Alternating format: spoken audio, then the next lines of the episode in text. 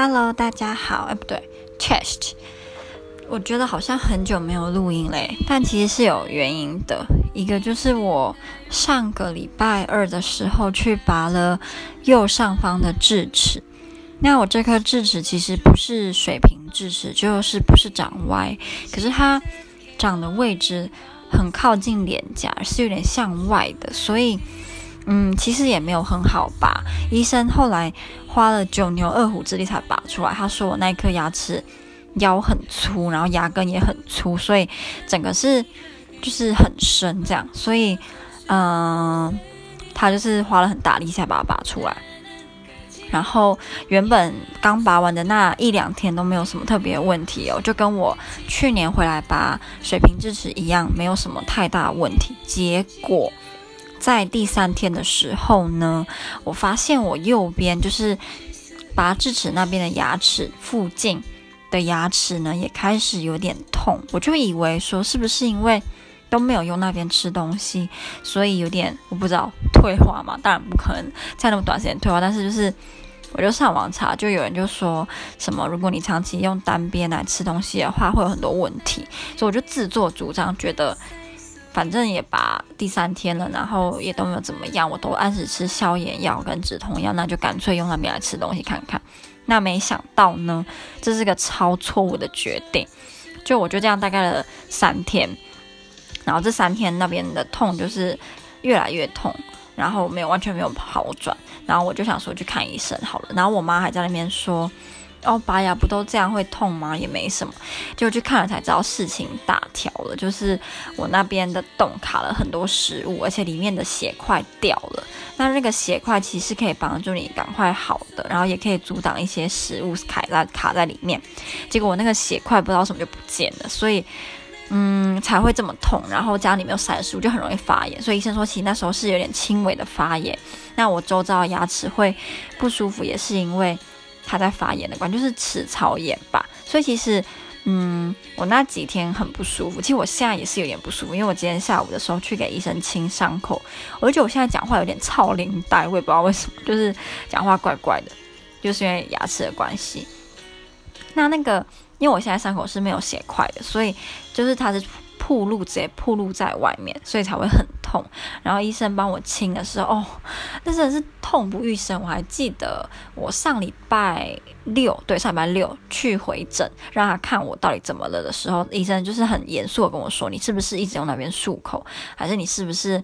一直用那边吃东西？不然血块怎么会掉？”然后他就跟我说：“如果你……”后来越来越严重，他可能会需要帮我打麻醉，之后呢，重新刮我的伤口，让它流血，再重新拧那个血块。你知道那时候听到我整个吓死，因为我很怕痛。然后我听到他讲说要刮我伤口，我整个不行，所以很扯。我那时候真的是快晕倒。我我那时候站着啊，可是我的眼前是花花的一片，因为我快晕倒了。那我就觉得很夸张。我那个当下就跟我说冷静。你不可以晕倒，谁会因为这种事情在医生面前晕倒？太丢脸了！我一定会，我在那边晕倒的话，我一定会成为那间诊所就是传唱的对象。你知道吗？以前有一个女生听到她那个伤口要刮就晕倒，这真的太丢脸。所以我就逼我自己说，你再听医生讲一回话，你真的快晕倒，你就去旁边坐。所以我其实就是后来我真的快忍不住快倒了，我就默默的就是走到后面就坐下来，因为我真的觉得我如果再站着，我一定会就是。那个两眼一翻，然后就昏过去，那真的太丢脸。那我自己想，还是觉得我那时候到底为什么会那么紧张？是因为我想到我下礼拜就要回波兰，那如果我这个伤口在回波兰之前恶化的话，我该怎么办？所以我就很紧张。因为在波兰，我我老实讲啦，我不太敢去看波兰的牙医。然后如果你跟我说叫我在波兰的牙医就是打麻药，然后刮，我真的不敢。就是我宁愿在这边做这种事，我也不要去那边做。我觉得。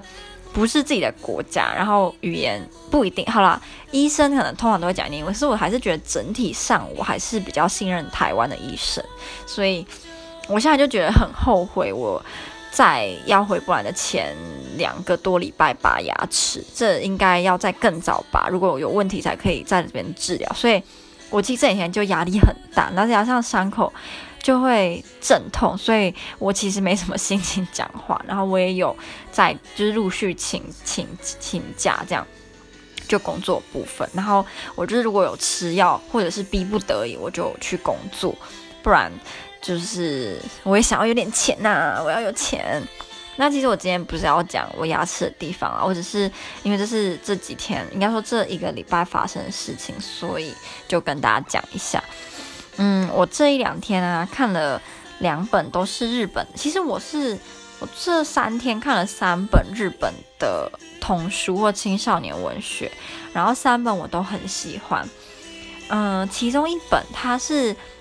在它的中心主旨其实是讲说你不要以貌取人。因为在我们国小时候，应该班上都会有那一种长得漂亮或长得很帅，衣服总是干干净净，然后铅笔盒还是书总是都是，比如说用最好的啊，然后书都是用那种很酷的书套包起来，然后便服日都会穿得很好看的那种小孩。那我觉得一般的孩子对那种那种同学都会有一种，嗯、印刻板印象吧。就你会觉得他们有点像是不食人间烟火的人，还是你会觉得他的功课就一定每一科都很好，然后一定有很多家教老师，然后一定英文讲得很好，然后还会钢琴啊什么？但其实很多时候，他们的身上的压力跟负面的地方是那时候的我们看不到的，我们可能只会单方面的羡慕他们，甚至一些同学就会联合起来不喜欢这类型的小孩。那我觉得这类型的小孩呢，其实通常人缘都是两种方向，一种就是超级好，一种就是超级不好。那我自己的经验是，通常人缘会超级好那种小孩，都是长得要么就是真的超级漂亮或超级帅，要么就是功课不好。他们可能是比如说，嗯、呃，那种艺术类很好，比如说很会弹钢琴啊。拉小提琴，可是他们可能功课整体而言是不太好的，但因为家境好关系，所以其实也没关系，也不会有什么太大的压力。那另外一种人缘不好，就是他是资优生，全方位优秀。那这种小朋友或是这种孩子，在同才之间通常都不会太受欢迎。我觉得我也不知道为什么，就我发现，嗯，可能在高中以前，甚至我觉得到现在还是，你当一个。处处符合社会要求的人，反而是个怪咖，就是人家觉得你很奇怪，你为什么要这么听爸爸妈妈的话？你都没有自己的想法吗？好像听爸爸妈妈的话就等于没有自己的想法，或是你为什么要那么认真读书？读书有什么用呢？以后又用不到，你干嘛那么认真读书呢？你就随便读就好。通常可是很好笑哦，通常讲这种话的人都是读台大、清大、交大。正大才会说读书有什么用啊？你都读那么好学校，你当时说读书没什么用啊？你今天又不是读个什么烂学校，男生说读书没有用。所以我觉得，通常说那种话的人的话听听就好，因为你不是他们。除非你自己也是读那么好学校，那你其实我觉得讲这种话的人或多或少都知道自己以后会是有会有工作的，你是有本钱可以去追求你想做的事情，所以你才可以这么毫无顾忌的说读书没什么用啊之类。因为你自己你的学历就是很好啊，所以我觉得。当然，我也不是说都是这样，但就是大部分我听到会说读书没什么用这种人，都是学历很好的人，然后通常都是理工科的。对，我我觉得好像不会被骂，但是就是我的想法。那回归到那个日本童书的部分，嗯，第一本就是我说那个不要以貌取人那个很有趣，是那个男主角啊，他们好像是国小。还是国中，就是反正就是介于高年级或国一、国二那个年纪。然后那个男主角是一个在班上总是随波逐流，然后大家排挤谁，他就跟着排挤谁；大家流行什么就跟着流行什么，或是为了要融入大家，他就会去看不明明就没有兴趣的电视剧或卡通，就是为了要跟同学有话题。可是他后来发现班上有一个男生，他被大家叫骗子阿大，因为他总是会说一些人家觉得不是事实的话，例如他会说。学校附近一条看起来不怎么干净的河，里面有很多种类的鱼，甚至还有乌龟。然后他说他看过八十公分长的老鼠。那这些话在那些小朋友的心里就觉得这是说谎，所以他们就会说你是骗子。那其实久而久之，大家就会呃以那种很嘲讽的心的的口吻说你是骗子，你讲什么都是假的。然后那男生其实他觉得。他说不一定是假的，可是为了要不要让觉人家觉得他很奇怪，还是人家觉得你是跟他同一国嘛，他就渐渐的疏远他。因为那个男那个阿大其实跟男主角以前低年级的时候算是好朋友，那后来因为他被称为骗子之后，男主角就比较少跟他接触。结果因缘之际会之下呢，男主角就去接触了阿大他常常去的那条河，就是学校附近，然后大家觉得里面没有生物的那条河，就发现阿大其实说的所有的话都是真的，他反而都没有说过谎话，但他都要在亲眼见证之后才发现原来阿大说的是真的，不然他以前都觉得那是假的，所以。呃，也因为这样的关系，后来他们就是陆陆续续跟班上另外两个那种家境好，然后功课好的资优资优生当好朋友，然后这两个资优生也开始去这条河，然后一起玩耍。那最后，因为其在其中一个资优生是男生，一个是女生，然后这个男资优生呢，他是那种比较难接触的资优生，他是比较嗯。不会轻易承认自己错误，可是他自己说过的话都是他会很小心的去求证的那种人。这样，结果他在某一次的报告呢，他跟很多人说那一条河里面是完完全全没有生物的。可是这这个是错的嘛？因为阿大跟他的男主就是跟男主角是知道里面有很多生物，所以后来他们就是其实有点算是。拐骗那个自由男自由生到这条河，让他知道里面其实是有很多生物，让他他们其实尤其是男主角是抱着你看，你虽然你是自由生，你还是会有错的时候吧那种心态去呃邀他到那条河的，但后来他们还是都变成好朋友，然后甚至最后的结局是。他们在那个研究报告发表会，就是男自由生原本的研究报报告发表会，搞了一出闹剧，然后让大家就是很惊讶。不过整体而言是一本很棒的书，然后让我回想起我，呃，国小或国小以前。放假回台东的时候，都会跟周边的原住民小朋友一起去冒险的那个生活。因为我阿妈家在台东的时候，旧家啦是住在那种原住民的类似部落里面，所以我们的邻居基本上都是原住民，然后我也都跟他们玩在一起，我也不觉得有特别怎么样。所以小时候。嗯，很多很美好的回忆，然后看这本书就让我想到小时候很野的时候，这样。那另外一本书呢，叫做《月牙儿》，然后它是日本国民小学中年级课外阅读推广图书。那我很喜欢这本书，而且很感人哦。就我是在八方云集看这本书，就在等那个我的锅贴时候读的，然后我还看到哭，然后我妈还傻眼这样。那这本书在讲的，我觉得应该某些人是。可以感同身受的，他是在说一个原本正常的家庭里面有一个妹妹，一个应该说一个女女小女孩，她好像国小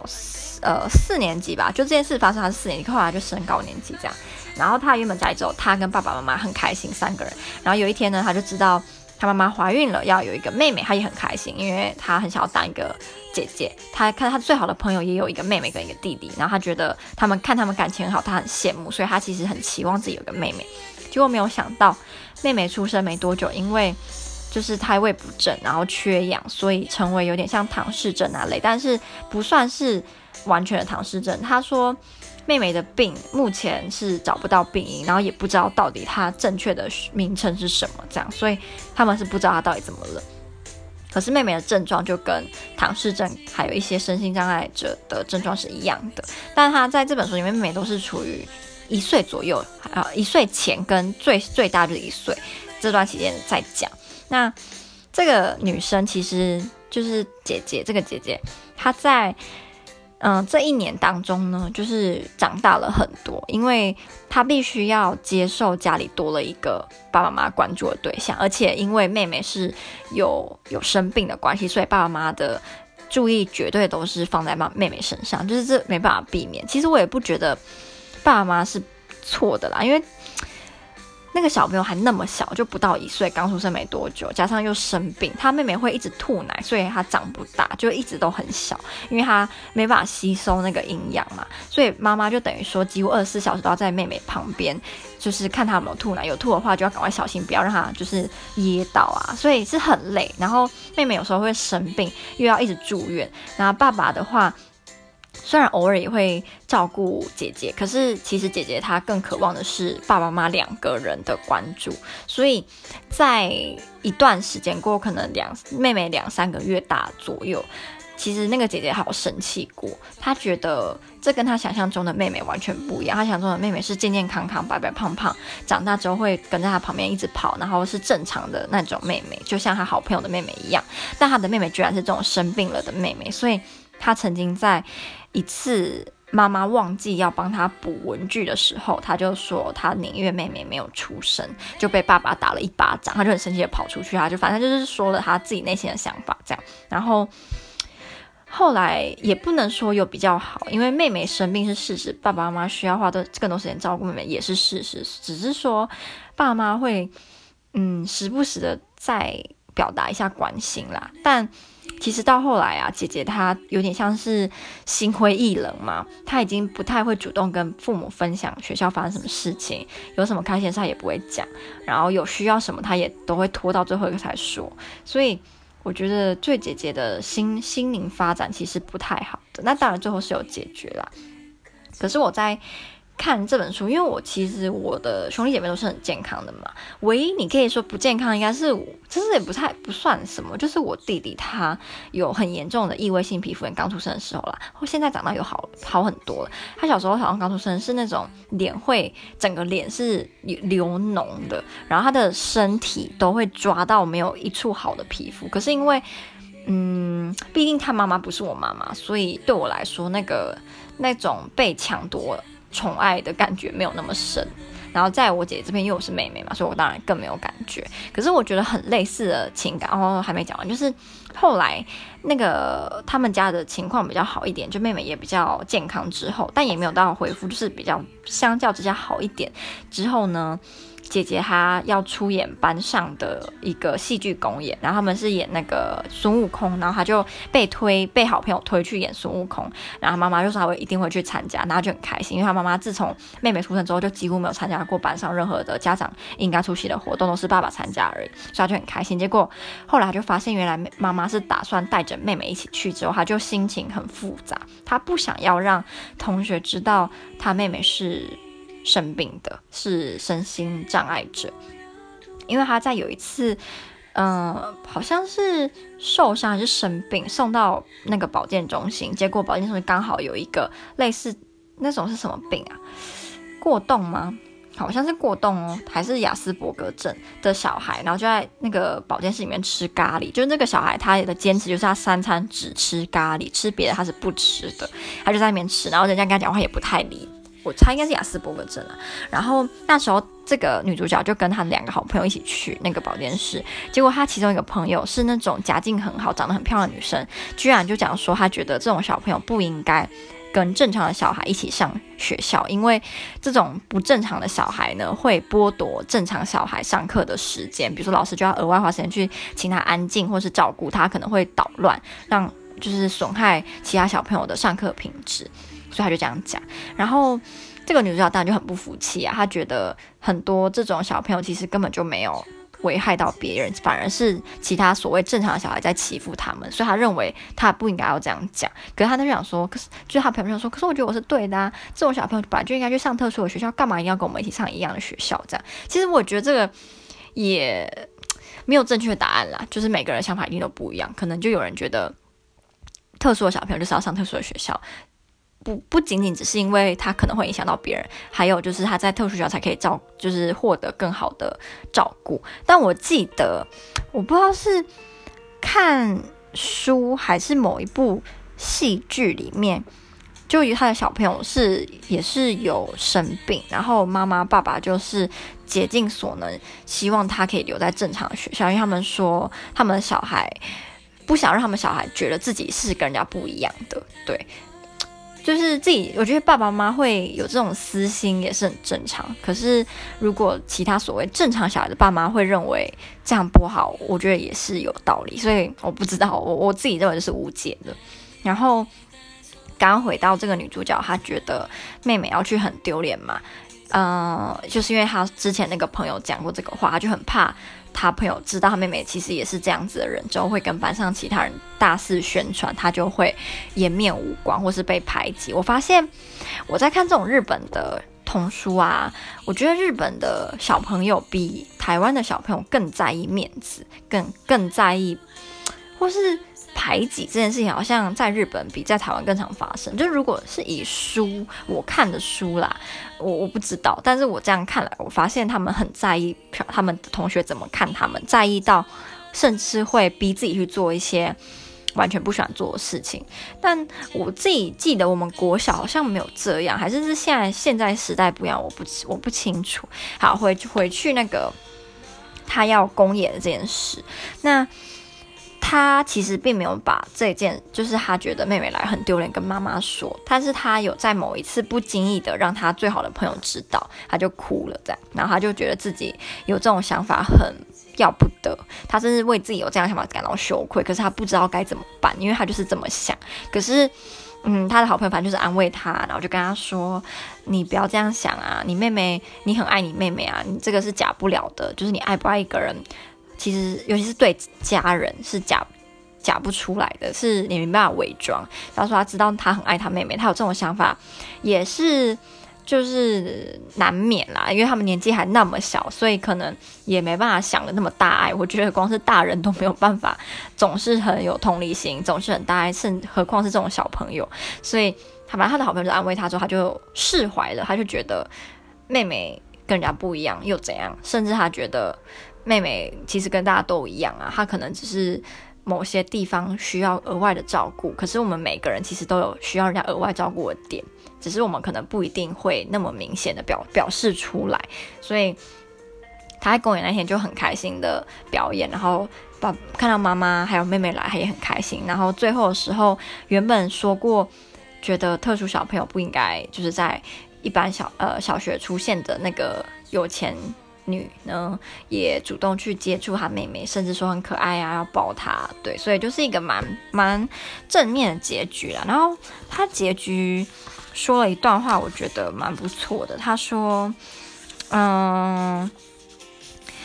我已经明白一件事，就算人生中会有黑漆漆、什么都看不见的日子，有一天还是会迎向圆满的。我相信有一天充满亮光的日子一定会降临在我身上。”哦，我那时候看了就哭了，我不知道为什么，就是有一种我觉得，如果你现在刚好经历类似的事情，或是你刚好经历挫折，然后你看到这本书，应该会有一种感触吧？我不知道诶、我自己是有啦，就是觉得好这样的有这样子的家人真的很辛苦，就是你你就算死，应该也会死得很不安心诶、你可能会死的，就是一直在想怎么办？如果我走了，谁要照顾他？所以我觉得真的很。我不知道，我之前好像有在迪卡看到有人说，认为如果你你知道你的小孩会是这样，就绝对不要把他生出来。因为我记得国外有那种家人，不是有那种父母是明明知道自己的小孩会是有病有缺陷，他们还是会把硬生出来。可他们是有能力照顾，只是说这对那个小孩真的是好的吗？这这没有人知道。我还记得我看过一个是那个婴儿，好像是脑袋缺了一。吧，但是妈妈还是把他生下来，就在生他之前可以不要生的时候就知道了，但妈妈还是把他生出来了。然后他后来有没有过世，我不记得。可是人家就讲说，他这个没有，嗯、没有办法真的有自己意识、有自己思想的人的小孩，你把他生下来，对他真的是好的吗？你是不是反而是很自私的，以为你这样做是很慈爱的？所以我自己就是我也不知道这种。反如果是发生在我身上，我当然希望不要发生在我身上。但是世事难料，我会怎么做？我自己觉得啦，如果真的我很不幸的知道我的孩子是有这种疾病，我应该会选择不生。嗯，我觉得我宁愿他，我相信我，我其实算是半相信有轮回，然后有投胎这件事，所以我宁愿他去一就是重新。以一个健康的人类生活，虽然有人说，就是你今天如果是个不健康的人类，无论是心理或是身体，那其实是一个考验。那如果你可以跨越，你会变成比任何人都还要坚强的人。可我还是觉得，我还是觉得，如果他可以选择，他应该也不希望自己生下来是这样子的。就如果今天我妈告诉我说，啊、呃，可是我今天不是啊，但我只是以我自己的想法去预测，如果今天我知道我会是一个，比如说四肢都没有，还是我是唐氏症，还是怎么样，我应该也会希望我父母不要把我生下来。不仅仅是我自己的人生会很累，对他们来说也会很累。他们一辈子可能就都要花钱在我身上了，我也不希望他们这样子过他们的人生。对，嗯，好，然后。第三本书呢，就只要讲一点，因为那本我还没有看完。可是我还蛮印象深刻，是那本书是算是以书信的方式构成，然后是作者跟一个虚构的老师在谈话，然后那个虚构老师是年轻的女老师，好，然后这个作者就是在跟这个女老师说她年轻的事情，就这个作者她年轻的时候遭遇的一些事，然后背景应该算是二战吧，二战刚结束或二战之间。那其中第一篇故事在讲红色外套，他的书名叫《红色外套》。我说他讲什么？说这个作者他是男生，他说他以前家里很穷，然后他们有总共五个小孩，都是儿子。然后他的衣服呢，就是接收都是哥哥的衣服啊，还有个姐姐，还有个姐姐，就四个儿子一个姐姐这样。然后他的外套通常都是接收哥哥的。然后他们那个学校或是那时候的日本的年轻的小，就小朋友啊。男生通常都穿黑色，然后绿或绿色，然后女生就穿红色。可是他哥哥给他的黑色外套，因为他哥哥是一个很调皮的人，所以把那个外套磨到到处都是那个补丁，所以穿不了了。所以他就原本以为妈妈会帮他买件新的，就是自己你知道默默的在那边开心。结果没想到妈妈就把姐姐红色外套给他，可是他觉得很丢脸，因为学校里面没有男生会穿红色外套，都是只有女生才会。但他还是，他是有抗争过，甚至他故意很冷下雪不穿外套。可是后来妈妈都没有不为所动。然后后来就是他好像在听到妈妈说吧，妈妈说他其实比这个儿子对于自己没有办法买新外套给儿子这个感。呃，难过的感觉是更强烈，他会觉得自己很没用啊，连儿子外套破成这样买一件新都没有办法，所以他其实很难过，但是他会坚持不让步，是因为如果今天你的小孩会因为一件外套跟你闹脾气闹成这样。然后你妥协，他以后就会为了帽子、为了围巾、为了更多小事情跟你闹脾气，你会越来越难搞。所以他宁愿在第一次发生这种事的时候就不让步，让你知道你以后遇到这样的事情，你比如说因为衣服、因为文具、因为什么闹是没有用的，爸爸妈妈是不会因为这样帮你买新的。我觉得这个教育的态度还蛮好的。我自己说，我觉得每个人都当过小孩吧。应该，如果今天你知道你只要耍个脾气，你要什么，爸爸妈妈就给你什么。你应该以后都会用这个招啊。就是小朋友，我觉得啦，一般的小朋友是不可能自己突然良心发现，觉得，诶，妈妈对我说就是毕恭毕敬，呃，我要什么都给我什么，应该是不对，我不应该这样。我觉得这样小朋友是绝对不可能会自己主动觉得应该要，比如说，呃，不要总是想要什么就得到什么，我觉得不可能啦。所以这应该只能透过教育。那他那个他说妈妈的那个教育方式，我是真的觉得还不错。但是我认我认为可以事后再用说的方式跟儿子解释，说为什么我没有办法买新的外套给你。那我们家可能现在怎么样啊之类，就是再跟他讲一次，不要单单只是用行为，因为我觉得行为有时候是容易被误解的。那如果你久了不讲这件事情，不一定在小朋友心里是一个善的种子，它可能会变成他一个伤或是一个一个阴影吧。因为我觉得每个人承对于负面 负面情绪、负面事情，甚至挫折承受的程度是不一样。有可能这件事情对我来说是一个很大的创伤，可是你会觉得这有什么？所以我还是觉得用讲的比较清楚。可是我发现我看这些书，又觉得日本人。情绪比较硬，所以他们其实都不太会主动的表达自己心里在想什么，就连对家人也一样。像我刚刚说那个月牙儿，那明明明姐姐就觉得爸爸妈妈好像忽略她，她心里不舒服，她也不会讲出来，她就是默默的承受。然后她跟好朋友也不会讲，因为一般来说我们可能对爸妈讲不出自己的心情，是我觉得蛮合理。可是她对自己的好朋友也讲不出来，我就觉得这个。有点太紧了，因为自己的好朋友就是，然后大家都互相分享心情啊。我不高兴，你安慰我；你不高兴的时候，我安慰你啊。你开开心，大家一起开心。可是他就是也没办法。那我看好几本书都是这样，他们都会觉得不要打扰别人，或是觉得丢脸，就自己默默的把坏心就藏起来。我自己觉得这样好紧哦。所以，如果我今天如果遇到一个啊，我觉得这样这样好像有点太太那个叫什么？也不是说地图炮，就是不是每个日本人都这样啊。只是因为我又想到我之前看几部那个 YouTube 的影片啊，是在讲日本人对台湾女生的看法，然后很多都说觉得台湾女生很直接，太直接，或是太强势。我觉得很好笑，因为台湾女生，如果你今天让一个西方女生遇到相处，他们反而会觉得我们太含蓄。结果在日本人的眼里或心里，我们是很直接、很强势的。所以真的文化差异很有趣哦。要半个小时，所以呃，今天就跟大家分享我的牙齿跟三本书，希望 觉得有趣吗？